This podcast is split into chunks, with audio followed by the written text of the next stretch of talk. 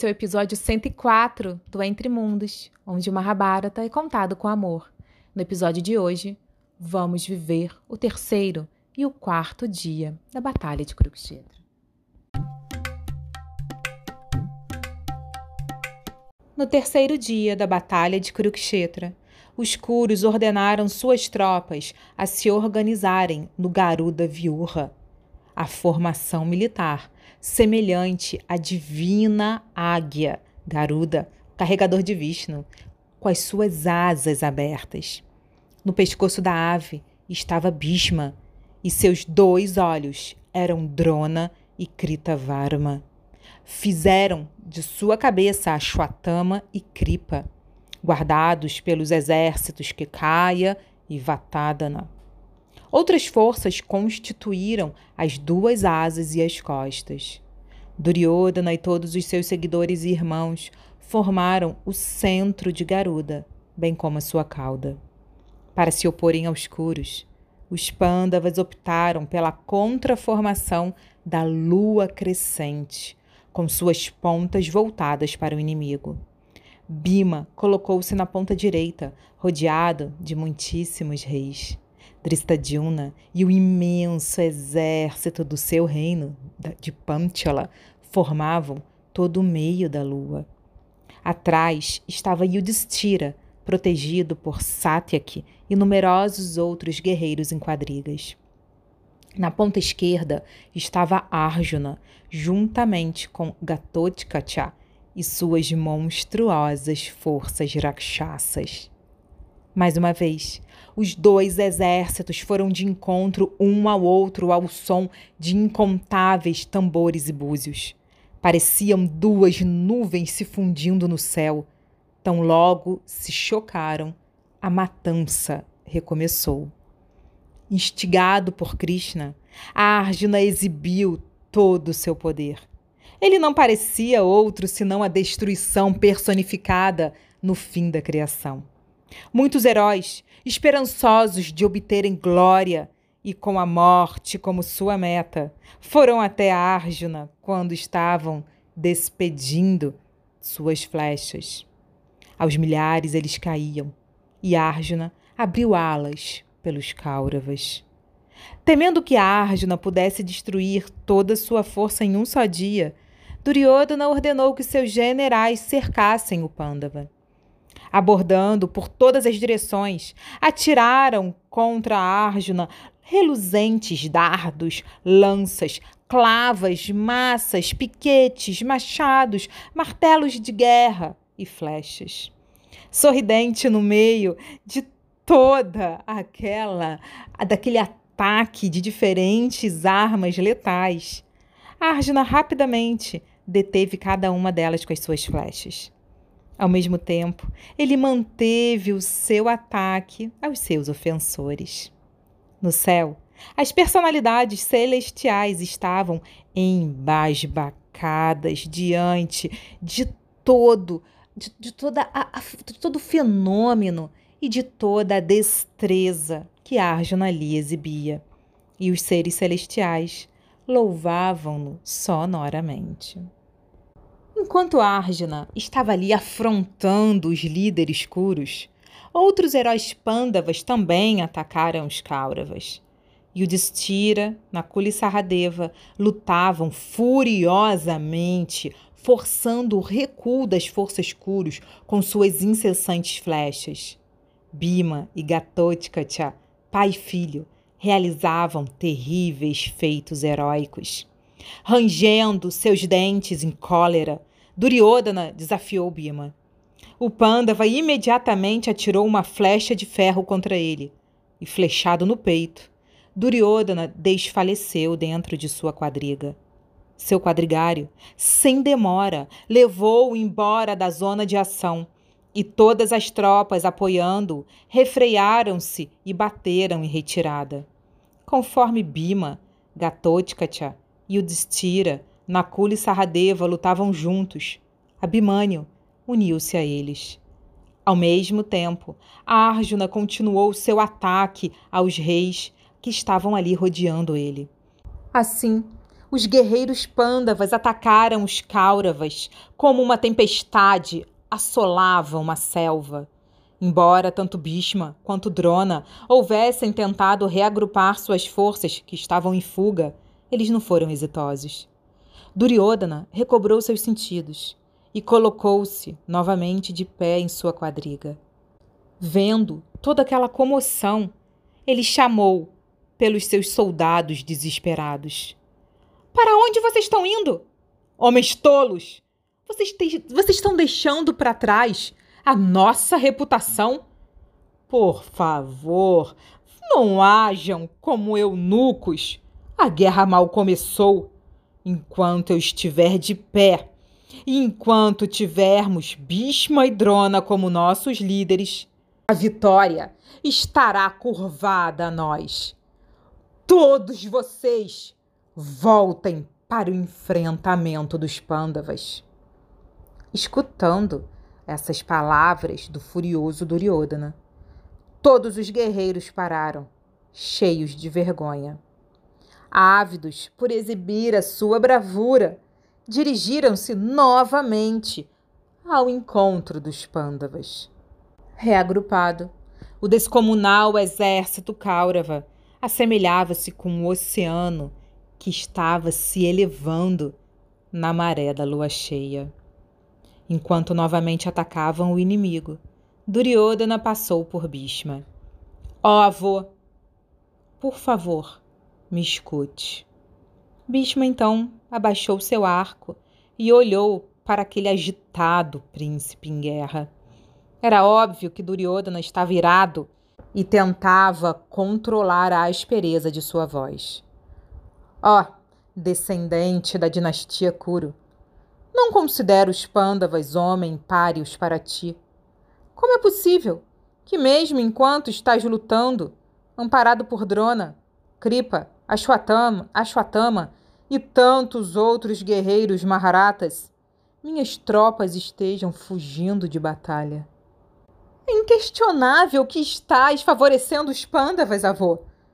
E aí, estás relevando por esse massacre de nossos homens. Ó oh, rei, deverias ter me falado antes do começo dessa batalha que você não lutaria contra os Pandavas. Eu poderia, então, ter consultado Karna e decidido o que fazer. Ah, melhor entre os homens. Se não mereço que me abandones, então lute com todo o seu poder. Bhishma, em resposta, riu iradamente.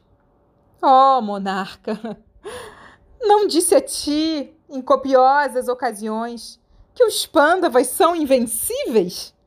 Nada obstante, farei tudo o que me seja possível. Veja agora, então, o meu poder em batalha. Diante dos olhos de todos vocês, eu punirei tanto os pândavas quanto suas tropas e os seus parentes. Duryodhana cerrou o punho e sorriu, demonstrando força e entusiasmo. Ordenou que tambores e búzios fossem tocados novamente. Então, quando o sol começou seu declínio para o ocidente, Bhishma disparou em direção aos Pândavas, flanqueado pelos melhores dos Kauravas. Vendo os Kauravas retornando à batalha, rugindo e batendo em seus tambores. Os pândavas se rejubilaram-se e responderam com o soprar de seus búzios. A peleja continuou. Guerreiros de ambos os lados novamente caíram como espigas de milho maduras. Os bravos bradares de milhares de guerreiros se fundiram em um som parecido com o bramir do oceano. Não te atrevas a sair de onde estás. Golpeia-me! Em guarda! Aqui estou eu! Era o que se ouvia por toda parte. E aquele mau cheiro de sangue, de tripas, de carne, cada vez mais enchia e preenchia o ar. Tantos eram os cadáveres que os guerreiros quase se viam impossibilitados de se locomoverem pelo campo. Com coloridos turbantes, armaduras e ornamentos, o campo de batalha parecia tão belo quanto o céu outonal à noite. Embora mortalmente feridos, era possível ver guerreiros investindo-se orgulhosamente contra seus inimigos. Eles não desistiam. Outros, agonizando no lamaçal de cadáveres, gritavam por, por, pelos seus entes queridos: Ó oh, pai, irmão, tio, não me abandones. Em outros lugares, troncos decapitados corriam selvagemmente sem destinos, enquanto seus pescoços degolados jorravam sangue. Cumprindo sua promessa Duryodhana, Bhishma criou imensa devastação no campo de batalha. Sua arma estava sempre arqueada em um círculo completo com suas flechas mortais voando em todas as direções e despedaçando guerreiros aos milhares. As fulgurantes flechas jamais erravam seu alvo. O idoso líder Kuro exercitou suas armas em todos os principais combatentes pândavas, chamando-os pelo nome enquanto atirava. Yudhishthira, essa é para você. Nakula, tome a sua! E assim ele ia, mirando em cada um de seus netos. Sua quadriga fazia movimentos admiráveis, por vezes ficando apenas sobre metade de suas rodas. Ele parecia estar em toda parte ao mesmo tempo e deixava um rastro de destruição onde quer que ele estivesse. Todo aquele que via Bhishma de alguma forma mediante poder ilusório, multiplicava-se em mil. Ninguém era capaz de vê-lo certamente onde ele estava, porque ele estava em todos os lugares. E tudo o que eles podiam ver era uma infinita corrente de flechas partindo de seu arco. Os pândavas e seus aliados cederam a lamentações. Qualquer que Kshatriya, valente o bastante para se colocar diante de Bhishma, era imediatamente enviado para a morada da morte. Com uma única flecha longa, ele, ele transpassava três ou quatro homens sobre um elefante, e com outra ele matava o animal. Cavalheiros e soldados de infantaria eram varridos como folhas sopradas num vendaval. Os homens do exército Pândava estavam trêmulos e começavam a fugir para todas as direções. O exército estava debandando de uma forma que não se viam sequer duas ou três pessoas juntas. Exclamando medo e espanto, eles estavam desbaratinados. Muitos homens com cabelos desgrenhados e roupas rasgadas eram vistos correndo em pânico, deixando para trás armas e armadura. Mesmo os líderes pândavas se viram confundir ante a proeza de Bhishma, testemunhando a desorientação causada pelo avô Bhishma. Krishna parou a quadriga de Arjuna e disse: Ó, oh, mais notável dentre todos esses homens. Ataque somente Bhishma. Perceba que sozinho ele está dispersando todas as suas forças militares. Se você não agir agora, Arjuna, tudo se perderá. Ó oh, herói, quando na assembleia do rei, dos reis você disseste Todos os guerreiros Kauravas encabeçados por Bhishma e Drona eu hei de matar. Ó, oh, Arjuna, filho de Kunti, castigador dos inimigos, faça valer este teu verbo. Enfrente Bhishma, pois hoje ele não parece outro senão o próprio destruidor, com sua boca completamente aberta, a fim de consumir todos os seres viventes. Arjuna então olhou ao redor. Realmente, Krishna tinha razão. A aniquilação de todos os Pandavas estava ali, diante dele. Muito embora fosse a destruição de seu exército, Arjuna, vendo aquela cena, o seu avô, seu idoso avô, ali em prontidão de guerra, lutando daquela forma mística, ele se encheu de admiração e júbilo, porque era realmente incomparável o poder bélico que Bhishma possuía. Porém, ele tinha um dever a cumprir. Bhishma lutava a favor de Duryodhana, e só de pensar no príncipe Kaurava, realmente a ira de Arjuna reapareceu. Mergulhe-nos neste oceano de tropas hostis, ó Krishna, e leve-me agora até Bhishma. Hoje eu derrubarei o invencível guerreiro. Krishna imediatamente instou os cavalos de coloração branca e prateada, e a brilhante quadriga rumou sem qualquer obstáculo até Bhishma. Vendo Arjuna chegar de modo a combater Bhishma, o restante do exército Pandava sentiu-se revigorado e se reagrupou a fim de guerrear. Quando viu Arjuna se aproximando, Bhishma rugiu como um leão e imediatamente o cobriu com inumeráveis flechas. Em um instante, a quadriga de Arjuna com sua bandeira e quadrigário tornou-se invisível sob uma cortina de flechas. Krishna, destemida e pacientemente, conduziu a quadriga para fora dessa prisão de flechas. E quando emergiu, Arjuna valeu-se do Gandiva para despedir quatro flechas de voo preciso, as quais fenderam o arco de Bhishma.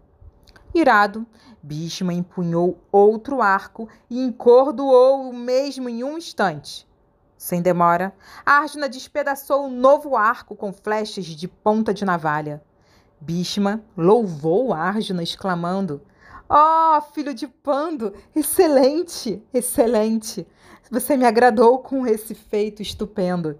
Agora, quero que continue me confrontando com todo o seu vigor. Bhishma deu uma volta em sua quadriga e se mostrou com mais um novo arco. E ele atirou grande número de flechas contra Arjuna.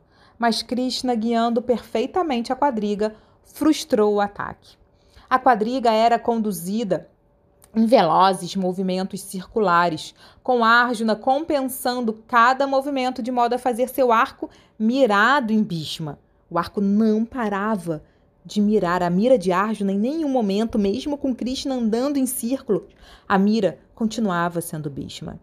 Tanto Arjuna quanto Krishna foram feridos em consequência de que ambos se mostraram touros enraivecidos quando arranhados pelo chifre de outro touro. Rindo alto, Bhishma novamente cobriu seu inimigo com flechas por todos os lados. Mesmo Krishna, ele ficou perplexo, embasbacado diante da habilidade e do poder do patriarca. Vendo a quadriga de Arjuna presa em um atoleiro, Dristadjuna adiantou-se no seu auxílio, acompanhado por um grande número de tropas. Ele disparou saraivadas de poderosas flechas que distraiu Bhishma de seu ataque a Arjuna.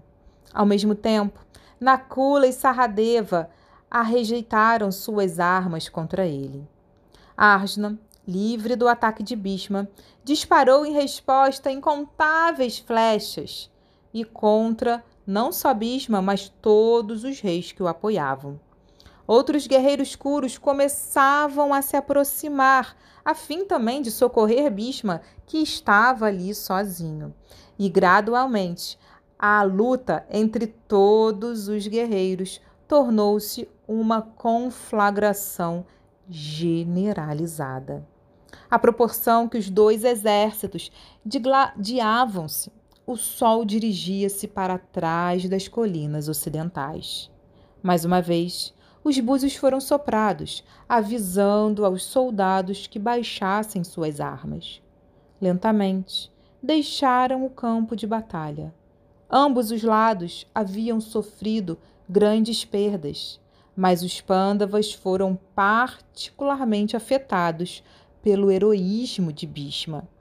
Enquanto rakshasas e bestas e aves carnívoras tomavam o campo de batalha, as tropas se recolheram para descansar ao longo da terceira noite, exaustos pelo dia de guerra. Dhritarashtra encheu-se de alegria com a descrição do terceiro dia de conflito. Parecia que nem mesmo Arjuna e Krishna juntos poderiam deter Bhishma quando, ele está, quando esse estava enfurecido. E havia também o pujante Drona, que era talvez ainda mais poderoso do que Bhishma, além de Kripa, Ashwatthama e todos os outros Maharatas. Mesmo se os Pandavas, de alguma forma, subjugassem Bhishma, ainda havia Karna aguardando para próximo momento na zona de ação, em que ele guerrearia também. E por que não haveria lutado nos primeiros dias? Sua força estaria intacta. E tudo parecia muito promissor aos Kouravas.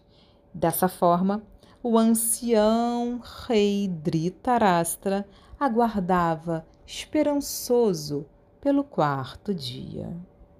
No quarto amanhecer, Arjuna organizou as forças pândavas em um viurra na forma de um crocodilo. E, do outro lado, os Kauravas se juntaram em uma contraformação e foram de encontro ao inimigo. Quando os dois exércitos se chocaram, o chão tremeu. Os principais guerreiros de quadriga de ambos os lados entraram em conflito, enquanto a infantaria lutava corpo a corpo. Mais uma vez, um grande estrondear se fez ouvir. Os Pandavas foram aclamados por Krishna depois de haverem enfrentado Bhishma, em virtude do que lutaram com renovado vigor. Arjuna confrontava Bhishma e mantinha-o cercado e em constante ameaça.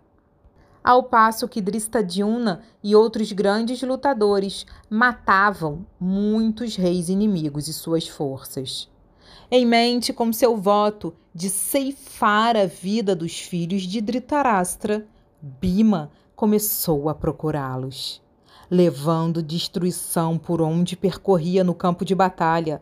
Deparou-se com a quadriga de Duryodhana. Parando sua quadriga a determinada distância do rei de Hastinapura, Bima sorriu ao ver os muitos irmãos de Duryodhana a rodearem o rei. Ali estava sua chance de aniquilar cada um deles. Duryodhana viu Bima com um olhar fixo sobre sua pessoa, assim como um felino reconhece um animalzinho indefeso no meio de uma floresta. Os dois inimigos se fitaram por um momento. Então, Bima se serviu de sua massa, urrou e disparou sua quadriga em direção a Duryodhana. Com um gesto de sua mão enluvada, Duryodhana ordenou a uma grande divisão de elefantes para atacarem Bima. Lambendo seus lábios e brandindo sua massa de ferro, de nome Shaikya, Bima saltou da sua quadriga. Ele correu de encontro àquela companhia de elefantes com a sua massa em riste. Em disparada, ele, ele, ele desfechou golpes esmagadores contra cada um dos elefantes, fazendo-os cair um após o outro. Os guerreiros desses elefantes não podiam se aproximar daquele girante diabo de fogo. Mesmo seus terríveis gritos faziam os imensos animais descontinuarem sua marcha e a colocarem-se a tremer. Atrás de Bima vinham Abimânio e os filhos de Draupadi, bem como Dristadyumna, Nakula e Saradeva. Todos eles atiraram flechas afiadas que decapitaram os guerreiros sobre os elefantes, fazendo parecerem árvores sem a copa e sem os galhos sob uma montanha. o líder da divisão dos elefantes, Magadaraja, aferroou sua, monta sua montaria de modo que esta se precipitasse sob Abimânio. O imenso paquiderme assemelhava-se a, a Iravata, o elefante que transporta Indra. Sem qualquer perturbação, Abimânio filho de Subadra e de Arjuna, atirou uma longa flecha de aço que atingiu o elefante entre os olhos, penetrando até a pluma. Quando a besta caiu como uma montanha desmoronar, Abimânio flechou novamente, dessa vez com uma flecha que degolou o condutor. Bima continuou assolando os elefantes com golpes de massa. Derrubava-os com um único desfechar, que os fazia caírem com a cabeça aberta ao meio. Outros tinham suas presas, costas e pernas quebradas, vomitando sangue e gritando. Era assim como eles caíam. Bima passava por eles como Shiva brandindo sua arma Pinaka. Bima parecia muito com o imponente deus Shiva a dançar sua selvagem dança da destruição no fim de cada era cósmica. Sua massa suja de sangue e de gordura cortava os, os ventos com um bramir similar dos oceanos. Como nuvens levadas em uma tempestade, as forças elefantinas dispersaram-se.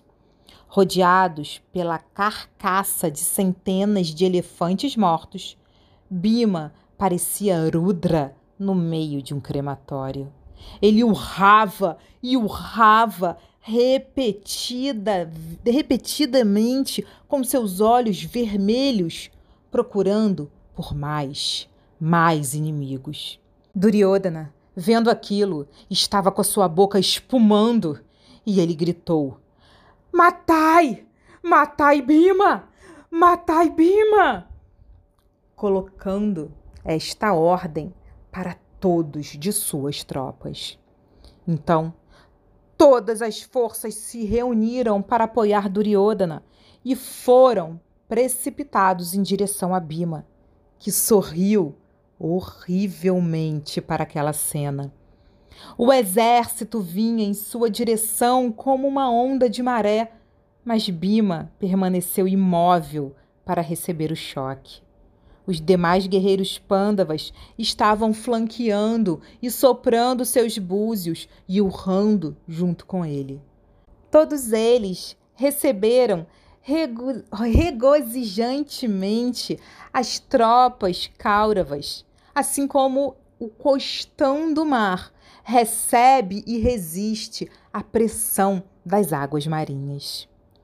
Bima, sozinho, represou os principais cáuravas mediante o brandir da sua massa. Ele novamente levou o caos aos inimigos, que olhavam para ele como se fosse o imóvel Monte Mero nenhuma das armas inimigas tinha afetado Bima de modo algum. A maioria dos homens foi derrubado por sua massa. Aqueles que conseguiam golpear ganhavam sua indiferença. E então, logo em seguida, a morte. Encabeçadas por Bima, as forças pândavas exterminaram o exército Kaurava, assim como um elefante, a ruína um bambuzal. Com um golpe da sua massa, Bima dava fim a uma quadriga inteira, juntamente com seu quadrigário e o guerreiro que lutava sobre ela. Enquanto perambulava como um tornado no campo de batalha, os soldados cáuravas se desviavam dele e se desviavam até mesmo do olhar dele. E, em certo ponto, o próprio olhar dos guerreiros não conseguia mais cruzar com aquela cena de horror absoluto, que era Bima, irado e sozinho no centro do campo de batalha. Cingido por muitos de seus irmãos, Duryodhana tempestuou um desafio. Com um sorriso asqueroso, o Pândava o fitou. Vendo o príncipe e os seus irmãos sob quadrigas, Bima rapidamente sinalizou ao seu quadrigário, dando-lhe a ordem de trazer até ele a sua quadriga. Saltando para dentro dela, ele foi de encontro aos príncipes cáuravas. Quando Bima se aproximou deles, Duryodhana e seu irmão Nandaka dispararam flechas sobre ele, ferindo tanto Bima quanto Vishoka, o seu quadrigário. Eles despedaçaram o arco de Bima, cujas partes caíram sobre o chão de sua quadriga. Intolerante a esse ataque, Bima empunhou outro arco, este tão alto quanto um homem, usando uma flecha com ponta de ferradura. Bima inutilizou o arco de chifre de búfalo de Duryodhana. Então, com uma exasperação, Duryodhana pegou outro arco, entre muitos aqueles que tinham em sua quadriga, e sem tardar, disparou contra Bima uma flecha de ponta de martelo, similar a uma clava. Ela voou pelo ar e atingiu Bima precisamente no centro do seu peito. Perdendo a consciência pelo impacto, Bima caiu de joelhos por alguns momentos. As forças pândavas foram correndo rapidamente apoiar Bima, derramando sobre Duryodhana uma incessante chuva de flechas.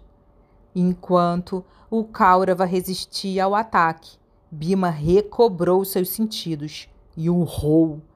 Ele logo trespassou Duryodhana com oito velozes flechas. Conforme os irmãos de Duryodhana convergiam para ele para ajudá-lo, Bima lambia o canto de sua boca como um lobo faminto. Quatorze dos filhos de Dhritarashtra rodearam-no imediatamente e atiraram inúmeras flechas e outras armas sobre a quadriga de Bima. Rindo em meio àquele furioso ataque, Bima rapidamente muniu seu arco de flechas muitíssimo afiadas, atirando essas flechas em todas as direções com mortal precisão ele, ele degolou os seus oponentes, um após o outro. Duryodhana assistia a tudo impotente, vendo seus irmãos serem mortos como veados mortos por um leão. Suas cabeças, embelezadas por deslumbrantes elmos e brincos de ouro, rolavam na lama. Em um curto espaço de tempo, Todos os 14 estavam mortos e o restante dos irmãos haviam fugido.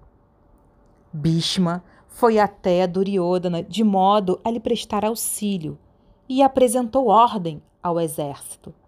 Bima está matando audaciosamente os filhos do rei.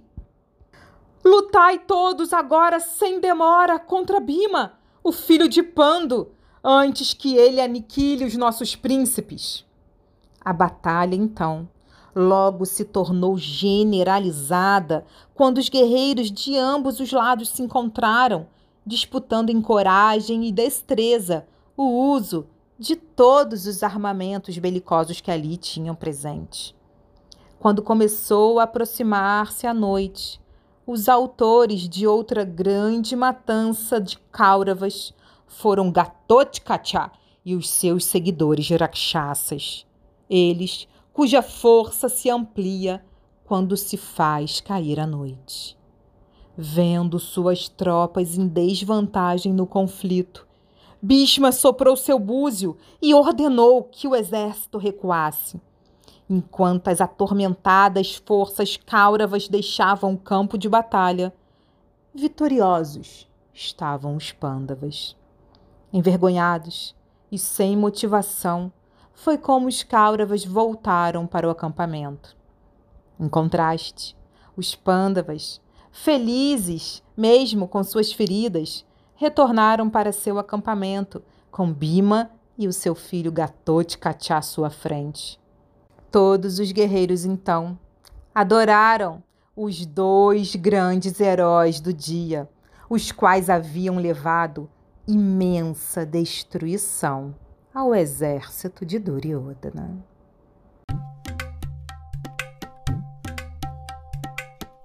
Oi, Entre Mundos! Como é que vocês estão? Como é que ressoou no coração de vocês o terceiro e o quarto dia de Kurukshetra? É interessante que esses primeiros dias eles são dias mais contemplativos. Até Vyasa ele usa de muita poesia e de muita analogia para que a gente consiga visualizar e até mesmo é, deixar mais poético, posso dizer poético, né?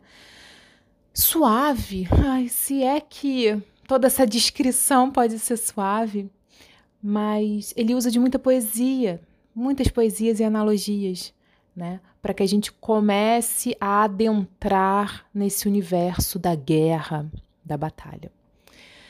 É, então a gente vê que ele que ele usa, né? Ele usa uma linguagem poética para falar sobre os exércitos, as ondas do mar, o barulho do oceano. Ele faz muitas analogias assim para que a gente consiga ir absorvendo da melhor forma possível toda essa descrição e os próprios guerreiros eles estão entrando ali é, naquele ambiente de batalha de uma forma mais reservada, né? por mais que tenha essa carnificina, essa descrição surreal, né? surreal para gente que não vive é, para nossa sociedade, né? principalmente tem outras sociedades, e é o que a gente está vendo no momento, que estão muito mais acostumadas com o conceito da guerra. Então, com treinamentos militares, né? Com intimidades, né? jovens desde cedo sendo treinados em exércitos.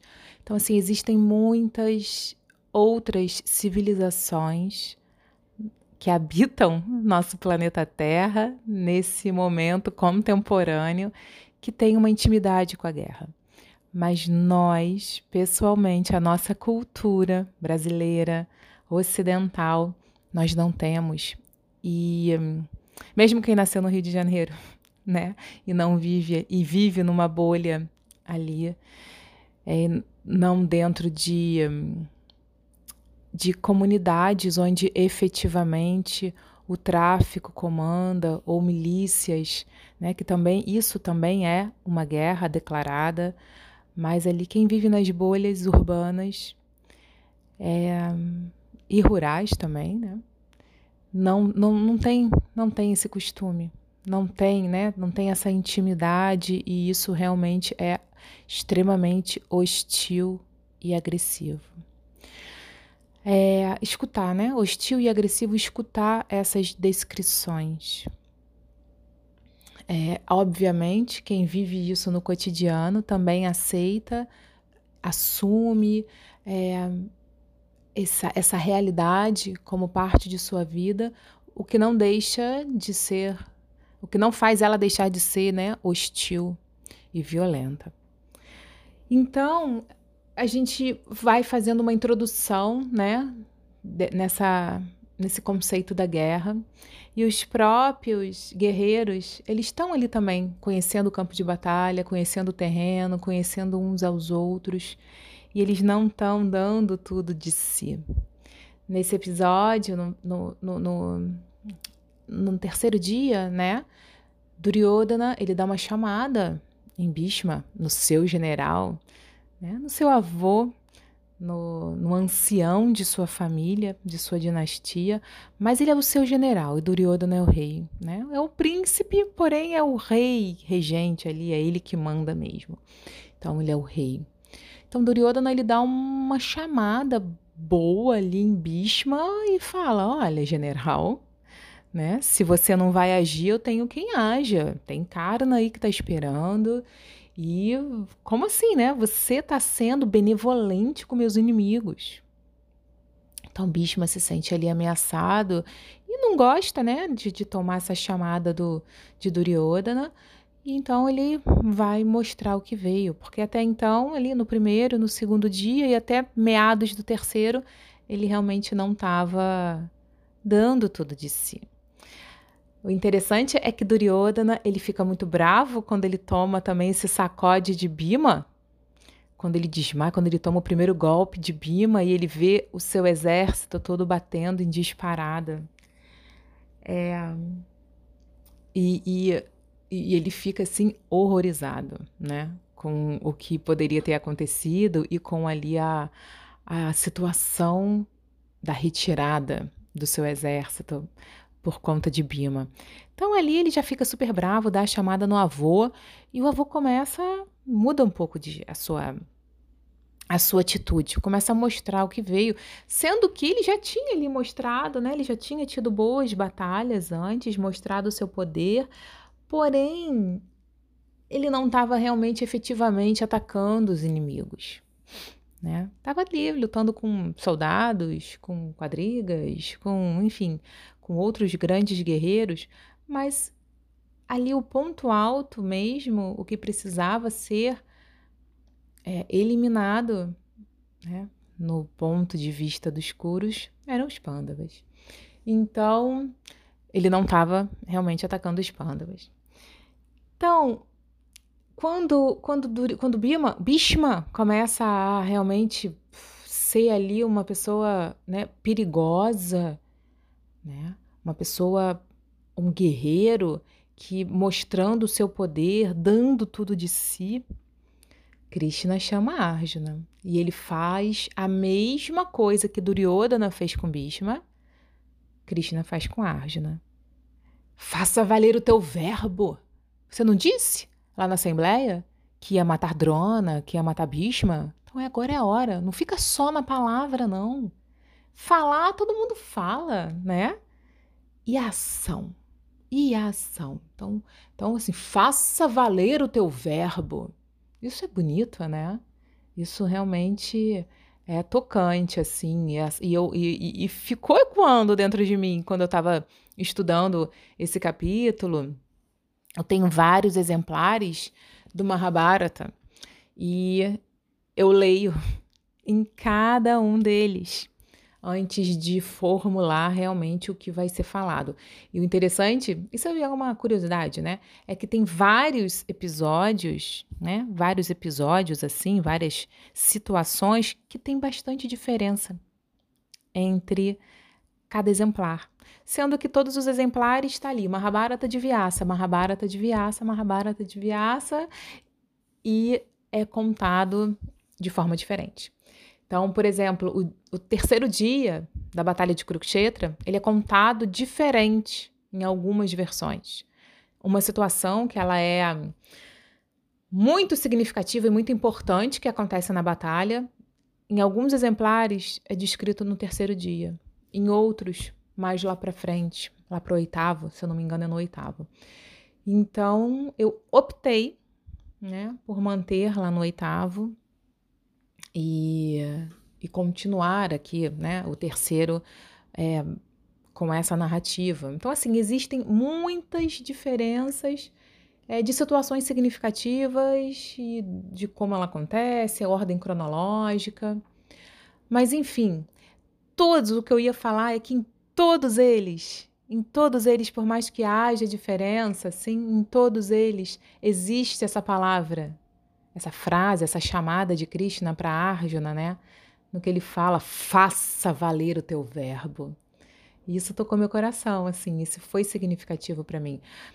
Essa frase, né, que isso é uma coisa que eu já falei bastante, bastante, principalmente no início do podcast, né, sobre o poder da palavra, o, o quão essa vibração sonora que sai de dentro da gente é importante né, é valiosa, é poderosa, é um instrumento mesmo de poder, de transformação, é a ponto da gente poder mudar a nossa vida, mesmo, genuinamente, através de nossas palavras. Quando a gente se coloca diferente no mundo, quando a gente né, dá valor ao que, ao que sai né, a, a, essa matéria, que o som é uma matéria, essa matéria sonora assim que sai da gente.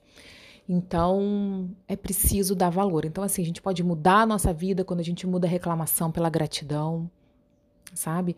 Quando a gente reclama, quando a gente muda a reclamação por uma oração. Então, é uma experiência que vale a pena ser vivida, é, experimentada.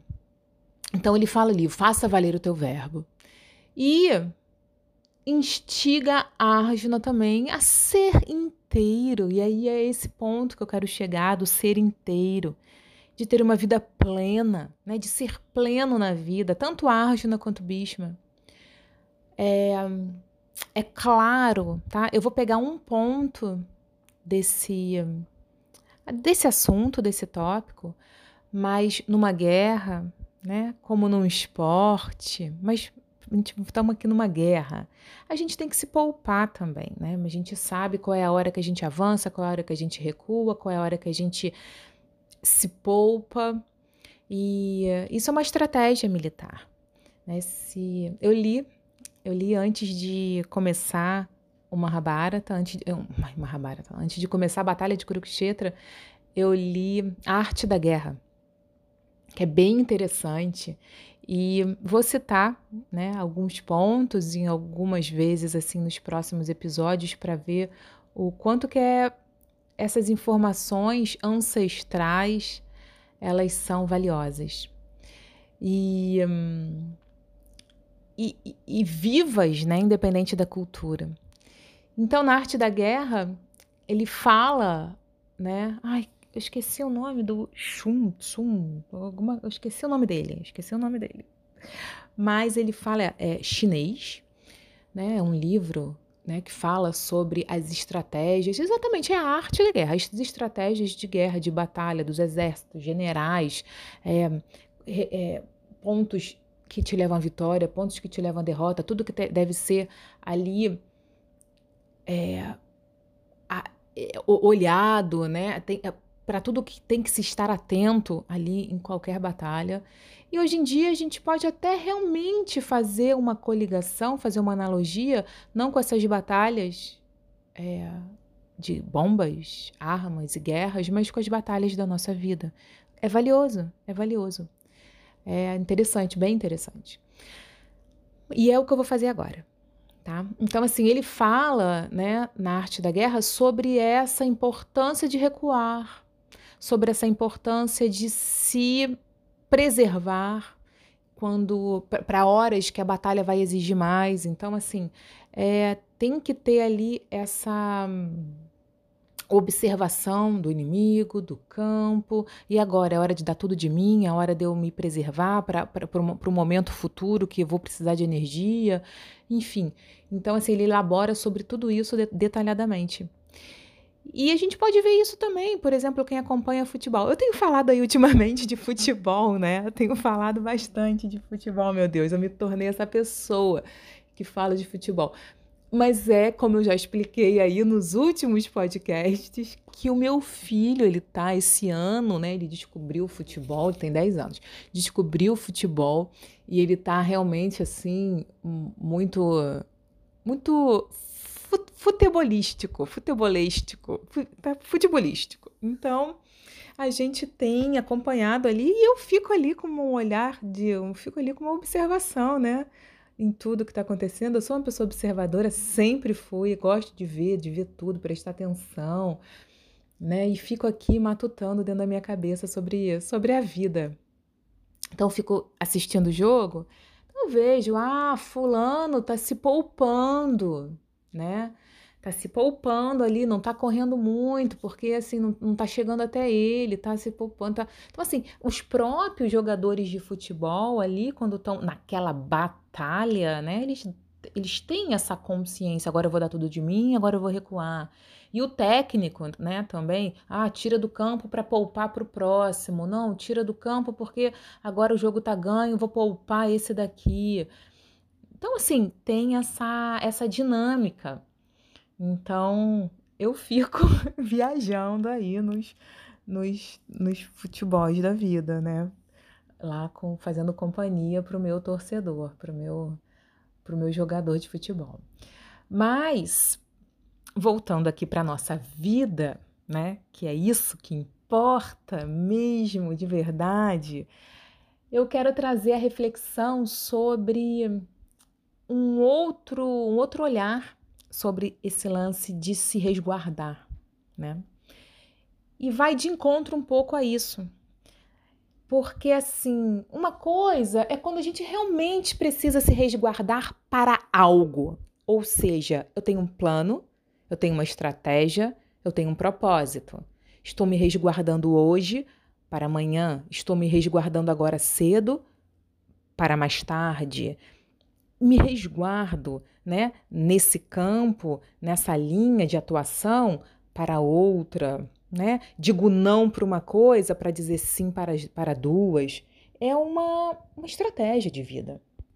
E a outra é quando, e é muito comum, tá? E é muito comum, e é dito hoje em dia que é um dos grandes problemas modernos, tá? E por isso que eu tô realmente convidando né, todo mundo para essa reflexão, que é quando essa, essa economia de si mesmo ela vira constante, sabe? É quando há um resguardo eterno, sem motivo, sem estratégia, sem foco.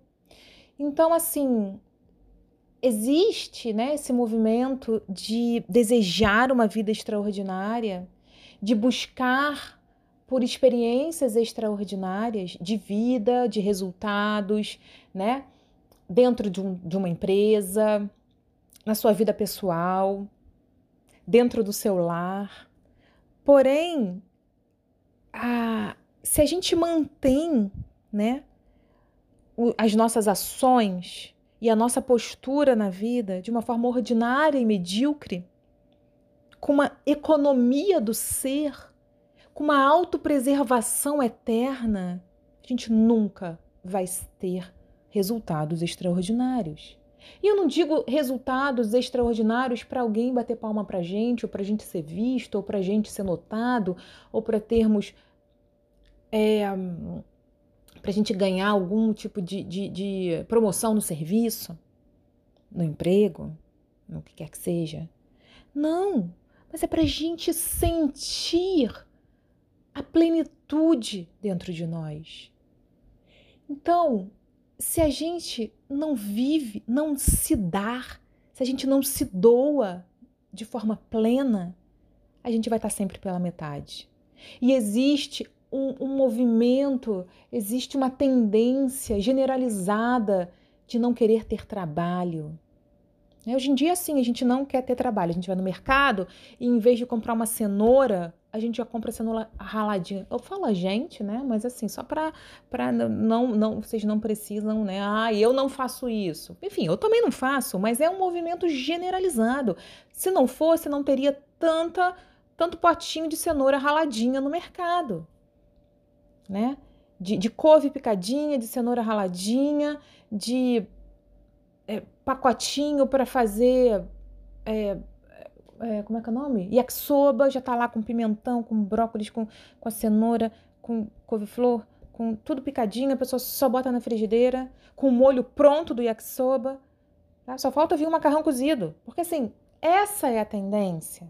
Você compra o grão de bico cozido, você compra é, ai, o molho, o molho pesto pronto, em vez de comprar castanha, o azeite, o manjericão e só pum, botar no liquidificador, não, tudo pronto. Então assim, é uma, não é uma crítica, cada um sabe da sua vida, cada um sabe do seu horário. Eu gosto realmente também, não vou dizer, ai, eu faço tudo. Eu já tive esse momento da minha vida que eu fazia tudo. Eu olhava um biscoito na, na prateleira eu falava, eu não vou comprar porque eu sei fazer, eu posso fazer. Só que eu também chegou um momento que eu não fazia mais porque eu não tinha tempo e eu comecei a fazer um trabalho interno de poder comprar coisas prontas. Então, assim, não tô me tirando dessa, não. Eu sei que a vida é corrida, que a gente vai assumindo né, muitos compromissos, mas é uma questão para a gente refletir o quanto que eu posso trabalhar e não quero, o quanto que eu não quero ter trabalho, o quanto que eu quero a, a, a facilidade, a vida pronta, o quanto que eu fujo é, e que eu evito dar tudo de mim, dar o que eu posso. E o quanto que realmente é necessário abrir mão e desacelerar um pouco para pegar essa minha energia para colocar em outro lugar, né? Então, assim, é uma reflexão para ser convidada e essa reflexão vai um pouco além. É, a gente só sente a vida plena quando a gente se doa plenamente. A vida, ela é plena não é quando a gente recebe em plenitude, mas é quando a gente faz, se doa, se dá, dá tudo da gente de forma plena, né? E isso é para tudo, não é mesmo? Então, assim, por exemplo, você vê. É, deixa eu pegar aqui um exemplo. Um, um, uma, esses dias eu estava lendo. Estava lendo é, um relato de uma pessoa que estava fazendo aqueles antes e depois, sabe? Assim, ah, eu, há dois, três anos atrás eu era assim, depois de tanto tempo, depois de dois anos, eu, eu, eu me transformei. Então a pessoa já toda é fraquinha e depois, fraquinha assim, sem músculo nenhum, magrinha, fraquinha, né? Tendo um, um corpo frágil, e depois uma pessoa musculosa, forte, vigorosa ali. E, ela, e a pessoa estava falando: olha, em nenhum momento que eu fui na academia, é, que eu fui fazer musculação, eu treinei de forma fácil. Ah, e ali não sentia nada, não queria, evitava sentir meus músculos, evitava colocar meus músculos ali num estresse, numa dor muscular. Quer dizer, dor muscular, né? Dor de academia, dor muscular, não é dor de articulação, dor de. Então, assim, ela ela falava, eu dava tudo de mim a cada dia durante esses tantos anos. Não me lembro quantos anos foram, dois, três, tá? Então, aquilo dali, assim, me lembrou muito esse, esse processo, né? De nós darmos tudo da gente, darmos o que a gente puder, né? a gente não se economizar quando a gente quer resultados extraordinários. E eu repito, os resultados extraordinários acontecem dentro de nossos corações. A gente tem que dar extraordinariamente. Dar para o mundo, dar para nós mesmos, servir, ser útil, construir, sem economia do ser, sem medo do trabalho sem medo de ter trabalho, sabe? Então nós temos que genuinamente, sinceramente, fazer essa reflexão interior. E aí eu passo, né, para um outro assunto aqui que eu achei bem interessante e só para finalizar, Krishna, ele fala para Arjuna também quando ele fala, né, sobre atacar é, é que ele tem que dar tudo de si, faça valer o teu verbo, ele fala para ele atacar Bhishma. Olha só, Arjuna, você tem que acabar com Bhishma. Você está vendo que o problema é ele. No momento, se você não ataca Bhishma, você pode matar todo mundo, mas se Bhishma estiver vivo, ele vai acabar com todos, todo o nosso exército. Então você tem que acabar com o problema principal, que é Bhishma. Então, essa atitude da gente reconhecer o problema principal e não ficar só lidando com as consequências dele. Porque muitas vezes a gente tem um problema e a gente leva esse problema por semanas, meses, anos, décadas. E, esse, e, e desse problema, muitos outros se originam. E a gente começa a resolver um monte de probleminhas, probleminhas, probleminhas. Mas o problemão ainda está lá. Então, assim, a gente não adianta, né, ter. É, consertar um monte de vazamentos da nossa casa, dos, dos pequenos. Ah, tem a, a torneira vazou, a torneirinha do vazou, a descarga vazou, o lava-pé vazou, o não sei o que vazou, o tanque vazou. Se o problema é um grande vazamento que está dentro das paredes ali escondido, mas a gente não quer ter trabalho de quebrar parede, depois vai ter que vai, vai sujar a casa, Aí vou ter que depois botar tijolo de novo, vou ter que sair de casa por um tempo para depois voltar, depois vou ter que faxinar a casa. Ai, que trabalho, meu Deus do céu, faxinar uma casa de obra. Então deixa o vazamentão lá, eu vou resolvendo os, os pequenos probleminhas assim. Então, assim, isso é uma tendência, né, que tem a ver com essa questão de não querer ter trabalho, de evitar fadiga, né? A gente foi criada ali vendo vendo era o Chaves, não era? Algum personagem lá do vou evitar fadiga. Então, assim, não, não, não, não, não, temos que evitar fadiga, sabe? Tem coisas que a vida adulta é uma vida fadigada. Né? Se, se conseguimos ter nossas boas oito horas mínimas de sono por noite, a gente já consegue se recuperar. Né? Beber nossa aguinha, cuidar da nossa vida espiritual, cuidar dos nossos, do nosso corpo material. A gente vai recuperando e a gente sabe lidar, né? Sem lamentação, trocar a lamentação, trocar reclamação por oração, por gratidão, por boas palavras. Tudo isso é, é, vai sendo fácil lidar com os problemas. Ter problema não é o problema, é normal. Ter o que, o que é um problema é não saber lidar com eles, sabe?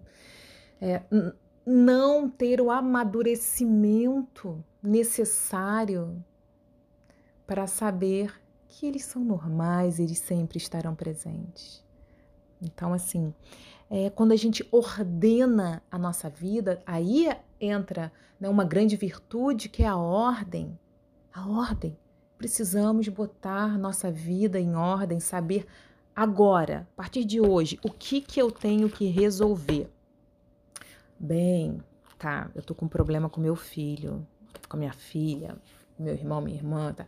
Então, assim, esse problema tá gerando em mim muitos outros problemas emocionais, de ansiedade, disso, daquilo, blá, blá, blá, financeiro, o que quer que seja. Ah, então eu vou resolver primeiro esse daqui. Né? Então, vamos lá. Tô com um problema no meu trabalho, no, no, no, na minha logística, na minha dinâmica do cotidiano, o que quer que seja, vamos encarar, vamos ordenar a nossa vida, tá? Atacar o inimigo principal. E muitas vezes esse inimigo principal, que não é Bhishma, né? O inimigo principal de, é, de Bhishma é só o inimigo principal de Arjuna. O nosso podem ser ali, olha, nossos próprios vícios, nossos próprios vícios. Então, por exemplo, tem pessoas que realmente não têm problemas, assim, problemas é problemas genuínos, né? Grandes problemas, aqueles problemas assim que realmente vão tirar o sono.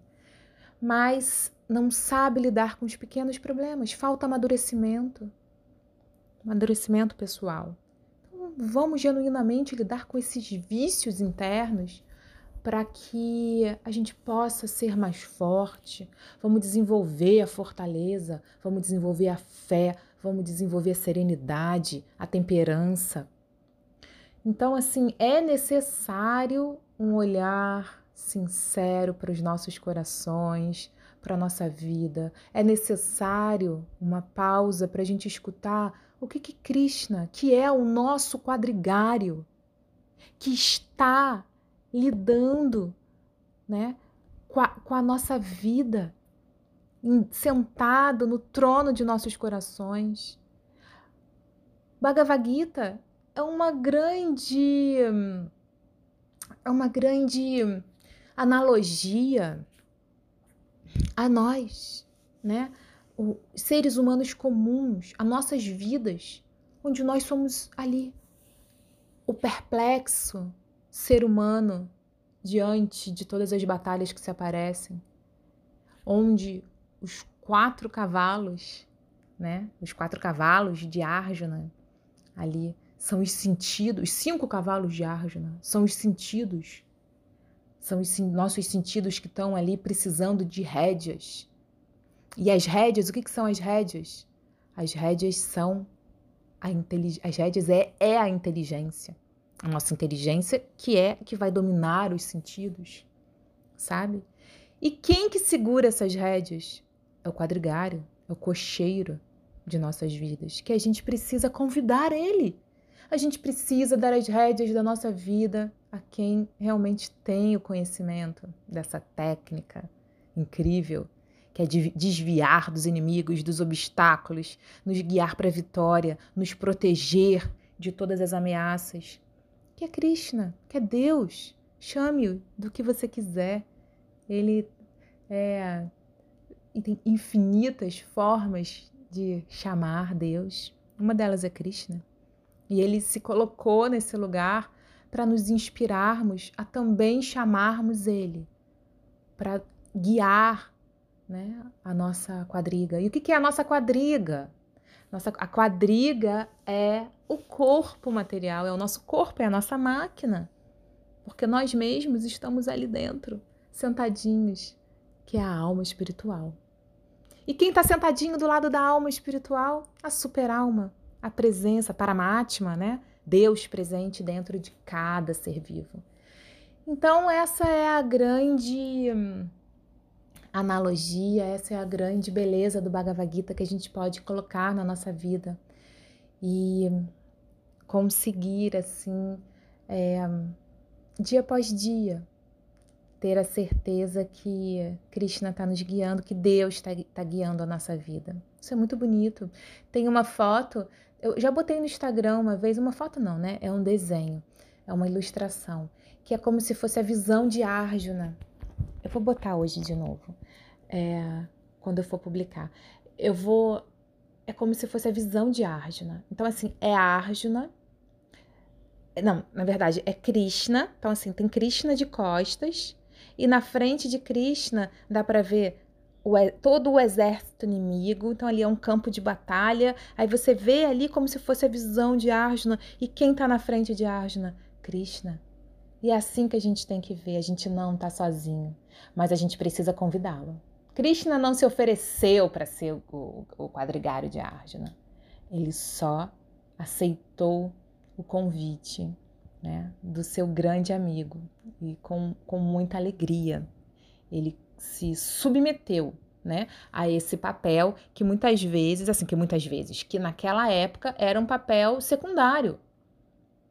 Tem guerreiro e o quadrigário. Claro que o quadrigário tem que ser uma pessoa incrível, fenomenal, porque a gente vê ali o que, que ele faz, né? A gente está vendo, escutando, assim, agora a gente começa a escutar qual é o papel do, do quadrigário. Então ele consegue fazer manobras, consegue ir, é, atacar, recuar, proteger o seu guerreiro. E o quadrigário, ele é a pessoa que ele tá ali, ó, pá, pá, falando coisas, é, colocando o, o, o guerreiro para dando, dando moral, dando força. E ele também pode chegar e desanimar, né? O que a gente vai ver no futuro aí também, que vai ter uma cena bem típica, né? Bem famosa, que vai acontecer isso. Então, é, a gente precisa. Né? É um convite, né? não é que a gente precisa. Quem quer, né? Tá aí à disposição. Mas quem quer realmente ter uma vida com essa conexão suprema, com essa conexão com Deus e não sabe quais são os primeiros passos a dar, tá aí. Tá aí uma, uma aula, né? Tá aí como que Krishna e Arjuna, como eles fizeram e deixaram de presente para nós. Né? Toda essa, essa, essa beleza, né? Toda essa grandeza dessa relação do homem e Deus. Então, é, eu vou terminar aqui também citando rapidamente a arte da guerra, quando, quando sobre essa questão de conhecer o inimigo, né? Conhecer com quem a gente está batalhando. Então ele fala assim, olha, vou pegar aqui. Deixa eu ver aqui se eu acho. Peraí. Ah, achei. Então ele fala assim, olha, Aquele que conhece o inimigo e a si mesmo lutará sem batalhas, sem perigo de derrota. Para aquele que não conhece o inimigo, não sei com quem eu estou lutando, não conheço o inimigo, mas conhece a si mesmo, as chances para a vitória ou para a derrota são iguais. Aquele que não conhece nem o inimigo e nem a si próprio será derrotado em todas as batalhas. E por que, que eu trago isso para vocês agora aqui? Porque quando a gente lê, né, essa colocação da arte da guerra, que eu esqueci o nome dele, vou lembrar aqui, e a gente coloca na nossa própria vida, quando a gente transforma o inimigo em nossos próprios vícios, a gente vê o porquê que muitas pessoas e muitas vezes nós mesmos, por tanto tempo, não sai do lugar. Fica ali batendo com a cabeça, né, contra os velhos problemas, repetindo situações. Então a gente tem que dar luz aos nossos inimigos internos, né?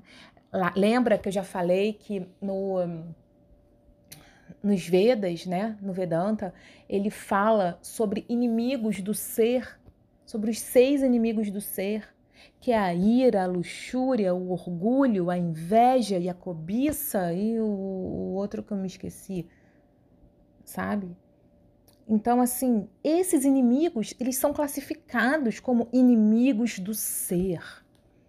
Então, se a gente conhece a si mesmo, eu sei, nossa, isso daí mexe comigo, nossa, isso vai me causar uma inveja. Então, assim, peraí, eu já sei que diante disso a inveja se desperta. Então, eu já vou me preparar, eu já vou, eu já vou aqui, olha, é, é, cuidar dos meus sentimentos, despertar minhas virtudes, calar meus vícios. Eu já sei que tudo que vai ficar aqui bombando na minha cabeça, no meu coração, não diz respeito a nada a não ser aos meus vícios. Ou ao mesmo tempo, a luxúria, a cobiça, a, a ganância, a, a, o orgulho, a soberba. Então, a gente tem que conhecer a nós mesmos, conhecer os inimigos que nos tocam, para assim dessa forma a gente caminhar para vitória. E a vitória de quem contra quem?